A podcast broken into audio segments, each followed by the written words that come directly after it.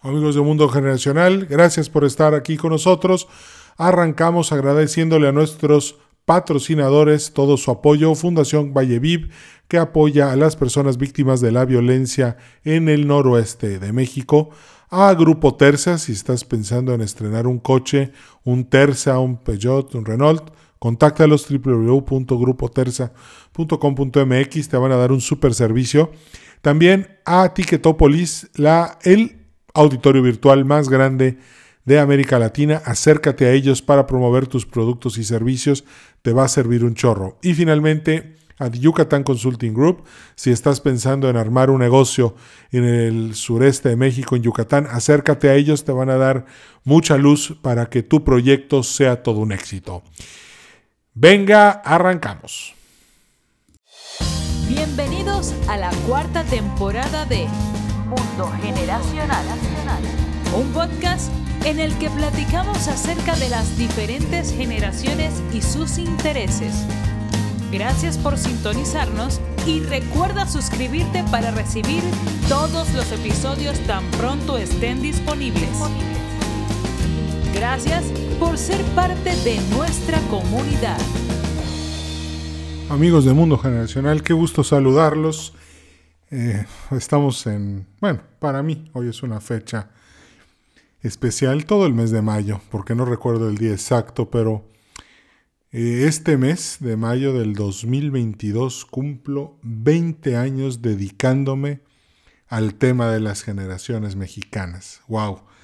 El tiempo de verdad pasa volando. Eh, la historia ya la conté en un episodio anterior que, en el que traté el tema de cómo entré a la clase de liderazgo de Rodolfo Bello Nachón, un gran amigo que también ya estado aquí invitado en el podcast y que como consecuencia de haber escuchado esa clase salí de ahí sabiendo que me iba a dedicar a estudiar a las generaciones.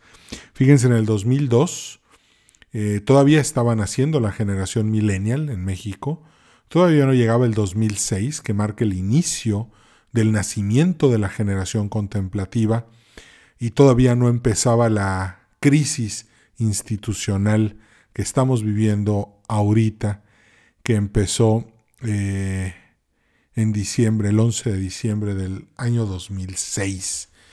Bueno, han sido años, la verdad es que mucho, muy difíciles. Yo creo que la inseguridad ya es este, un tema muy doloroso para todos los mexicanos y eso pues va a tener consecuencias en el futuro, para bien y para mal. El día de hoy les voy a platicar sobre la generación millennial. Fíjense, esperé cuatro temporadas para hacer este episodio tan especial sobre esta generación, que va a ser la protagonista del siglo XXI. Con ellos eh, vienen toda una serie de ajustes en todos los aspectos de la vida mexicana como los conocemos. Y el estudio que les voy a presentar hoy es un estudio que realicé hace algunos años en cierta campaña política para la que eh, fui contratado para cierto candidato que no ganó. Eh, definitivamente eh, la invitación a participar ahí fue, fue muy padre, aprendí bastante y, fue divertido eh, aplicar por primera vez de una manera tan profunda los conceptos de la teoría generacional. Y otra cosa muy importante fue los estudios que hicimos con los jóvenes millennials. Eh, las preguntas, las estructuras, pues en realidad eh, lo más importante, las dudas yo las tenía y la verdad es que me dieron bastante espacio de juego para que yo eh, investigara, hiciera encuestas, utilizara cámaras de GCL, entrevistas de profundidad con estos jóvenes. Y gracias a eso logramos un estudio sobre la generación increíble eh, que llegó directamente a los oídos del candidato y que la verdad estaba mucho, muy satisfecho con los resultados que le entregué de toda esta teoría generacional. Bueno, cuando me invitan a la, campaña, pues yo acepté, la verdad, gustoso. ¿Cómo no iba a aceptar? Este, la, paga era poquita, pero la aventura sonaba increíble, así que acepté. Y fue así como empezamos, o más bien yo empecé a explicarles cómo funciona la teoría generacional, creada por Neil Howe y William Strauss. Primero que nada, hay que reconocer que existe un ciclo histórico, que este ciclo histórico se divide en cuatro etapas. Cada etapa está definida por la relación que llevan los individuos con las instituciones y cada una de estas etapas produce una generación. Una generación dura de 17 a 30 años, no menos, no más, de 17 a 30 años. En el caso del ciclo histórico que estamos viviendo ahorita, empieza en 1939, eh, justo cuando, poco, poquito tiempo después de la nacionalización petrolera, en la cual el país ya puede asentarse sobre el ingreso del petróleo para empezar a ser funcional, reconocido y, por fin, después de los años de la guerra civil desde la partida de don Porfirio Díaz hasta 1938, la llegada de, la nacionalización petrolera y de el orden eh, que hizo el gran arquitecto de la nación, el general Lázaro Cárdenas, que vuelvo a insistir, es uno de los personajes que más admiro de la política mexicana, un hombre de convicciones, de izquierda, pero también pragmático, que supo ajustar las velas del país para que entrara en un tiempo de paz y saliera del conflicto armado. Entonces, de 1939 a 1959 tenemos la primera etapa del ciclo histórico, que es un surgimiento institucional, que son las personas dándose a las instituciones. Y aquí nacen los baby boomers. Después viene entre 1960 y 1982 el despertar individual, en el cual los jóvenes se revelan de manera muy fuerte a los adultos a nivel global, desde la Convención Demócrata de Chicago, desde, la, desde Londres, desde Francia, con De Gaulle, en el Woodstock, en el Avándaro, en Tlatelolco, en el Jueves de Corpus Christi, y, eh, y vemos que en realidad en esta época, en esta etapa del despertar individual, nace la generación X.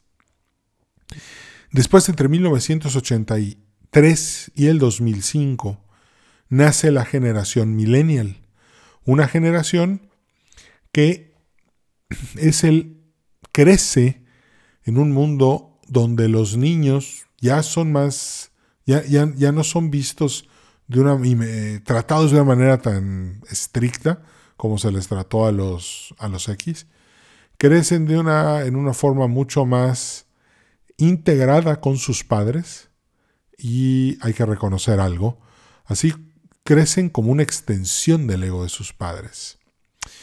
La generación millennial vio, durante, mientras ellos nacían, México vio el Mundial de Fútbol, México 86, vio el terremoto de 1985, vio eh, la caída del sistema en 1988, vio el error de diciembre y vio que el Congreso dejara de ser de mayoría priista en el 98 y finalmente que en el 2000 llegara el partido Acción Nacional a la presidencia con Vicente Fox.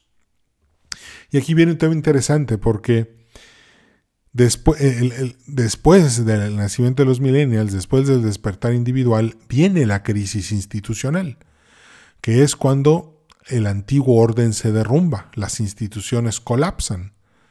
De hecho, parte de la inseguridad en México hoy es porque no hay instituciones. Entonces, en estos tiempos estamos viendo nacer a la generación contemplativa, que es la cuarta generación del ciclo histórico. En un ciclo histórico solo pueden haber cuatro generaciones.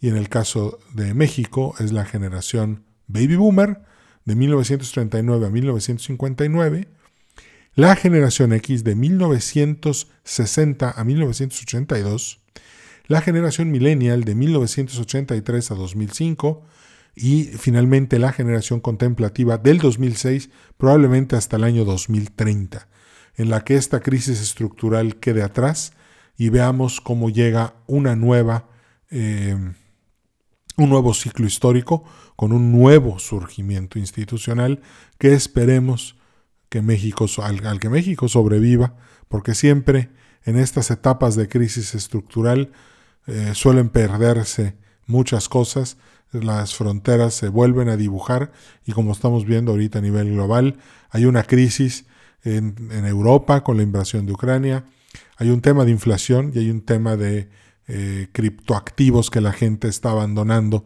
como si abandonaran el Titanic a punto de hundirse. Dicho esto, les voy a comentar sobre lo que pasó en, los estudios que hicimos de la generación millennial en México. Si vas a ser candidato próximamente, pues creo que este podcast te va a servir bastante, este episodio del podcast Mundo Generacional. Entonces, aquí viene el primer punto. Cuando voy a hablar en general sobre la reunión que tuvimos en una mesa redonda donde eh, pudimos platicar cómodamente acerca de cómo se sentían. Una de las primeras quejas que me puso en el radar de muchas empresas fue que me decían, Edwin, eh, los millennials no se ponen la camiseta. Y yo preguntaba a los jefes, ¿qué es ponerse la camiseta? Pues trabajar hasta que los proyectos salgan por el bien de la empresa y por el bien de ellos, para que la empresa sea rentable y podamos seguir eh, teniéndolos a ellos trabajando con nosotros.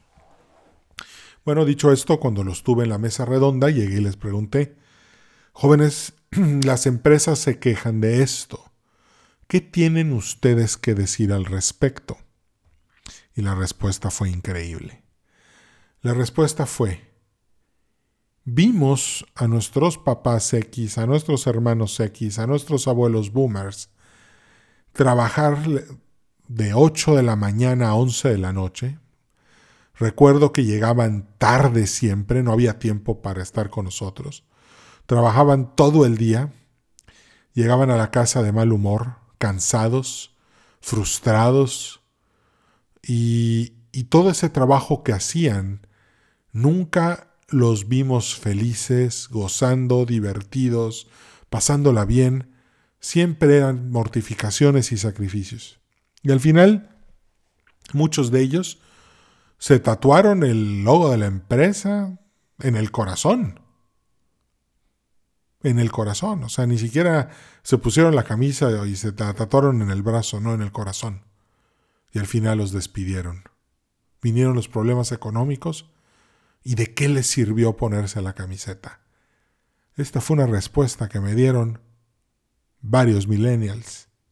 Entonces yo les dije, ¿y eso a ti qué te deja? Y la respuesta era igual, muy contundente. Eso me deja que yo no me voy a poner la camiseta por ninguna empresa, porque ¿qué caso tiene? Por mi salud mental, mejor cuando voy a trabajar a la hora de entrada, a la hora de salida, y después voy a hacer una vida, voy a construir una vida. Aunque sea con mi perro, aunque sea por, por llevar a Firulais a pasear al parque, pero necesito hacer una vida. Y esa vida no tiene nada que ver con una empresa. Y aquí viene un dato fuerte porque empezamos a indagar cómo andaban los sueldos para los millennials. Y, aquí nos encontramos con otro tema que era un poco frustrante para ellos, que era que algunos emprendían y les iba muy bien, pero otros emprendían y les iba muy mal, y otros buscaban un empleo y ganaban muy poquito. Trabajar con millennials, sobre todo para los X, no nos es nada fácil. Yo he trabajado con despachos de contadores millennials que se atrasan tres semanas en hacer el trabajo, con abogados millennials que se olvidan que los contraté. Digo, lo sé, están jóvenes, todavía pues, las cabras se les pueden ir, a veces tal vez todavía tienen mucha seguridad económica y no necesitan tanto el trabajo. lo entiendo. Y, y como ya había yo pasado por esas experiencias, vino la siguiente pregunta. Bueno, ¿qué plan tienes en la vida? Y la respuesta, tanto de hombres como de mujeres, más hombres, implicaba no tomar riesgos. Algo que es diametralmente opuesto a la generación X, que somos tomadores de riesgos y riesgos fuertes. Y cuando, lo, cuando yo les preguntaba, bueno, ¿y a qué te refieres con no tomar riesgos? Y aquí venían respuestas como, pues de entrada, no casarme joven, sino hasta que yo tenga un patrimonio, porque no quiero pasar carencias y no quiero que mi mujer o mi marido y mis hijos tengan carencias económicas. Entonces mejor pues aplazo el matrimonio hasta que haya algo sólido, bien construido y que me pueda servir. Y, y, aquí un punto, porque yo le decía, bueno, ok, ya me tocaste este tema, entonces ¿qué vas a hacer? ¿Con quién te vas a quedar? ¿O vas a tener este, pareja muchos años sin casarte? ¿Cuál es tu plan? Y, la respuesta, aquí venía el, el tema de el miedo al fracaso. Me da mucho miedo casarme, así me decían, me da mucho miedo casarme y fracasar. Y que ese fracaso me lleve a un divorcio en el que me quiten todo, pierda yo poder ver a mis hijos y, y literalmente me muera yo en vida. Interesante respuesta. Después a las mujeres les pregunté, bueno, ¿y ustedes cómo ven? Este, ¿Cuándo se van a casar? ¿Qué están buscando? Y aquí vino otra respuesta interesante, en la que hablaban de tener uno, dos hijos máximo, este, tratar de, de que la vida fuera lo más llevadera posible y buscar alegría, felicidad, pero sin, sin entrar en estrés económico. No querían batallar por dinero. Y entonces ahí es donde se juntan el hambre con las ganas de comer porque tanto hombres como mujeres estaban atemorizados de ese tema. y eso nos lleva a la siguiente pregunta. Bueno, jóvenes millennials, ¿cómo ven el futuro de México? ¿Cómo ven el futuro del mundo? Vamos a empezar por México. La percepción de ellos era que desde que había nacido hasta el día de este estudio, nunca habían visto progresar a México. Siempre México estaba peor, peor, peor, peor. Crisis, crisis, crisis. Este, desgaste, desgaste. Guerra, muertos, inseguridad. Y ellos, em, a pesar de que les platiqué de cómo funcionaba la teoría generacional, no, no, lo creían. Decían, no, no, México va a ser así para siempre. México siempre va a ser inseguro. México siempre va a ser un lugar triste. Eh, me acuerdo que les preguntaba, bueno, ¿y cómo escapas de esa tristeza? Y aquí viene una respuesta interesantísima que después corroboré cuando salió un anuncio, si no me equivoco, de Spotify, que decía que los mexicanos eran las personas que más música oían todo el tiempo. Y no lo dudo, porque en este estudio vimos cómo la juventud estaba deprimida. Y la música era algo así para poder escapar de esto.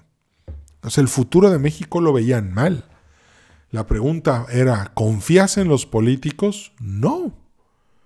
¿Confías en, la, en, el legislativo? No. ¿Confías en el judicial? No, no confío en nada. Para mí todos son iguales, todos están puestos de acuerdo y trabajan para ellos, no para mí. Otra respuesta fuerte. Fue, esta creo que fue la parte más triste del estudio ver cómo ven el futuro de México.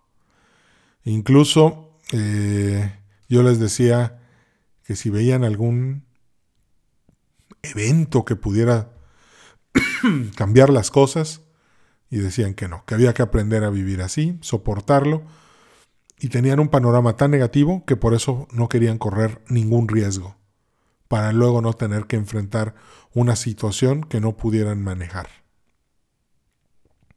El siguiente tema que les pregunté, bueno, ¿y el mundo cómo lo ven? Ojo, ¿eh? que todavía no empezaba lo de la guerra de Ucrania ni la amenaza de andarse tirando bombas atómicas. Y ya tenían una percepción mala del tiempo. Y dirán, pero ¿por qué? ¿Por qué mala? Y recuerdo esta parte en la que me decían, los glaciares se están derritiendo. La vida acuática, marina, se está acabando. El mundo es un asco. Y ojo que muchos millennials mexicanos crecen con una conciencia cívica, comunitaria. La vida los ha obligado a pensar así, a que tú tienes que hacer tu parte para que entonces yo haga mi parte y las cosas funcionen.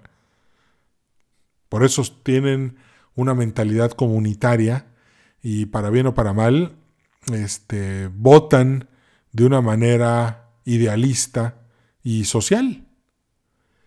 Y aquí viene el tema, porque ellos pensaban que un día iba a haber un crack terrible en la bolsa, que iba a haber los, los polos iban a derretir, iba a haber una catástrofe climática y finalmente esto iba a ponernos a vivir a todos en una condición espantosa. Y, yo les decía, bueno, pero entonces tú ves que el futuro de la humanidad implica también una crisis financiera. Y decían, pues ni le entiendo, pero me queda claro que esto no puede seguir así, ya es demasiado. El planeta ya no debe de aguantar mucho. Bueno, pasamos a la siguiente pregunta y les dije, bueno, eh, platíquenme acerca de sus planes personales. Y, y aquí hay, em, aquí yo lo que quería hacer era entrar un poco para investigar qué tan fuerte estaba eh, las ganas de emprender, las ganas de hacer una empresa, las ganas de tener una carrera eh, profesional decente y no, aquí lo que encontré fue que no saben, son jóvenes, hay que entender, que no saben muchas veces por dónde irse. Efectivamente, hay, hay, hay, millennials que son súper emprendedores, ya tienen unicornios azules, están fuera de serie. Es, es, es increíble lo que están haciendo. Pero también hay una inmensa mayoría que no. Y esta inmensa mayoría necesita atención. Esta inmensa mayoría de, millennials que tal vez comparten, hablan un poco en redes sociales, pero representan 46.4 millones de mexicanos. Y sus planes eran terminar sus estudios, no tenían planes de estudiar maestrías ni doctorados, nada, nada, nada, ponerse a trabajar al eventualmente aumentar sus ingresos para poder salirse de casa de sus papás y irse a vivir a otro lado, que lo que descubrimos es que irse a vivir a otro lado implica que entre varios paguen una renta y se vayan a vivir a otro, a otro lado, pero finalmente entre varios para que les alcance la renta. Y eventualmente cuando eso lo superaran, pues empezar a, a buscar crecer un poco más. Yo les decía, ¿y cuántos años vas a tener cuando llegues a tener un poco más? Y se volteaban a ver y me decían, pues tal vez 40. ¡Wow! ¡Qué duro! Ahora, dos temas que los millennials no me han dicho, pero yo lo sé. En este año, este año 2024, creo que es el año electoral más importante de la primera mitad del siglo XXI. No puedo concebir un año más importante y les voy a decir por qué. Primero, en la teoría generacional vemos claramente cómo cuando una generación entra de lleno a votar, se sacude el sistema. En 1976 los baby boomers entraron a votar de lleno por primera vez y no había candidato. Solo estaba José López Portillo y Pacheco. Pero fue, era tanto el ímpetu que traían que, que Jesús Reyes Heroles impulsó su reforma política y electoral y empezó a darle espacio a la oposición.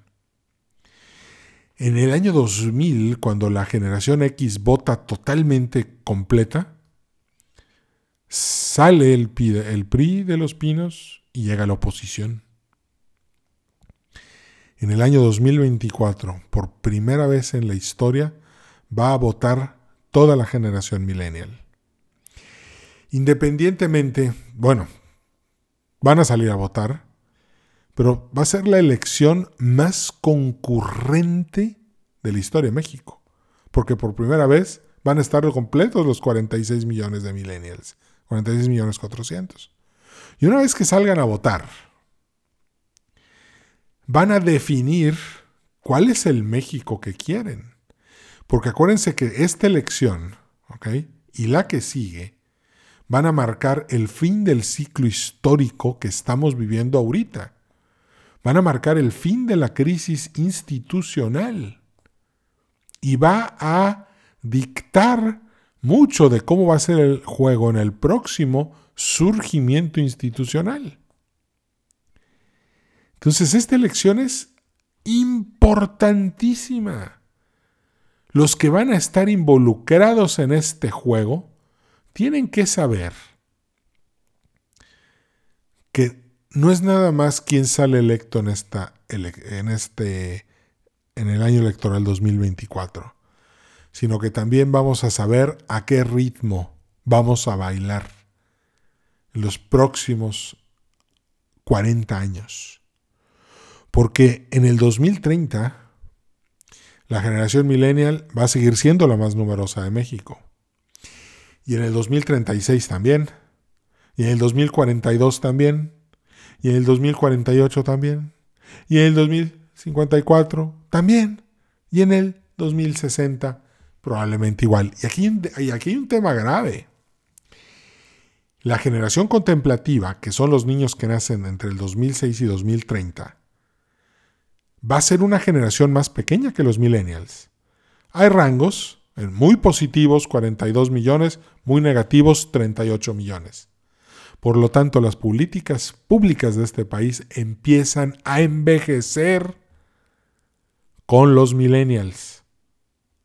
Entonces la juventud contemplativa va a quedar un poco rezagada respecto a las, políticas públicas y a las propuestas de los candidatos, porque va a haber una, el poder político de la generación millennial va a ser muy grande y la generación de jóvenes no los van a desplazar. No los van a desplazar. Por eso es tanto el poder que va a tener esta generación en materia política. Y si además crean nuevos unicornios azules, nuevas empresas, y estas generan un establishment, bueno, pues entonces ya literalmente, por eso les digo que la generación millennial son los protagonistas del siglo XXI. Porque aunque muy pocos tal vez lleguen al año 2100, el ritmo al que el país va a bailar durante todo el siglo, ellos lo van a definir. Entonces, si tú eres dueño de una empresa, eres líder de un proyecto, manejas una ONG, eres representante de artistas, eres compositor, eres influencer, lo que tú quieras no vayas a quedarte muy cómodo con la generación X porque puedes desaparecer. Varios estudios que, he hecho a lo largo de los años para empresas que me han contratado, pues sí, efectivamente demuestran que hoy el poder, el poder de compra más fuerte en México es el de la mujer de la generación X. Ya, o sea, ese es definitivo. Si hay que llegarle a una generación hoy que es rentable, es la mujer de la generación X, pero no vayas a subestimar a los millennials. Porque sus hábitos de consumo, de compra, de estudio, todo son diferentes a la X. Y no, no, no nos parecemos en casi nada. Entonces, aquí viene la disyuntiva. ¿Van a poder los millennials mexicanos o no liderar el país en el próximo ciclo histórico, que debe de empezar en el año 2030 y debe de acabar por ahí del año 2120 más o menos. Entonces, y ese es el alcance de esta generación, porque son muchos, están muy preocupados, lástima que también muchos estén tristes de la situación que se vive. Créanme, están también hartos, no, no, no, no, no están felices viviendo lo que están viviendo. Y eventualmente cuando tomen fuerza y agarren más edad y más experiencia, van a querer cambiarlo todo. Y todo lo que se está viviendo ahorita va a ser negado, como sucede al giro de cada generación. Ya hablé de eso en programas anteriores. Y ahí es donde vamos a ver el cambio que ojalá sea positivo, ponga a México en paz, en, la ruta del progreso, en la ruta de la felicidad, de la alegría, en la ruta de, de, reconciliarnos todos eh, como, como hermanos que somos eh, porque todos compartimos el ideal de, vivir bien, de tener seguridad para nosotros, para nuestras familias y también sin olvidar que todos los que estamos en este país somos muy orientados a las emociones, al amor por la familia, a disfrutar, a reír, a pasarla bien. Y creo que ya nos merecemos pues un poco volver a entrar en ese, en ese rumbo. Y nada más para terminar, eh, si eres de la generación millennial y escuchaste este programa hasta aquí, qué bueno, gracias y te recuerdo algo. Muy importante de ti depende que México entre con éxito al próximo ciclo histórico. Porque aunque no lo creas, hace 200 años una generación como la tuya, que se llama la generación abúlica, de la cual ya hablé en el programa de las generaciones mexicanas, parte 1 y 2, fracasó rotundamente. Perdimos más de la mitad del territorio, nos empezamos a matar entre nosotros, y eso lo aprovecharon para, para partirnos en dos, para ver cómo lo, grande que éramos se desmoronaba y cómo perdíamos absolutamente todo lo que se había trabajado con anterioridad. Entonces, de ti depende, échale ganas, prepárate, aprende de los adultos, trabaja, esfuérzate, valora más la experiencia que el dinero. Estás joven, puedes darte ese lujo. Después vas a, vas a necesitar mucho esa experiencia que hoy se te puede dar gracias a, a, lo, a todo lo que estás viviendo. Que lejos de verlo como algo que te debilita, velo como algo que te va a hacer más fuerte. Como decía Federico Nietzsche, alabado sea todo lo que se endurece. Entonces tú igual, que cada día esto te haga más fuerte, más inteligente, más sabio, más poderoso, para que entonces tú y toda tu generación puedan poner a México en una mejor frecuencia. Me dio gusto saludarte, muchas gracias y nos despedimos como siempre agradeciendo a nuestros patrocinadores Fundación Valleviv, Ticketopolis, Grupo Terza y a Luis Quijano y The Yucatán Consulting Group por todo el apoyo que nos están dando constantemente para hacer este podcast posible. Muchas gracias. Ánimo millennials. Si se puede. Cambio fuera. Gracias por haber sido parte de este episodio de Mundo Generacional. A nombre de todo el equipo te deseamos prosperidad y éxito. Recuerda darnos un like en Facebook Podcast Mundo Generacional. Nos vemos en el siguiente episodio.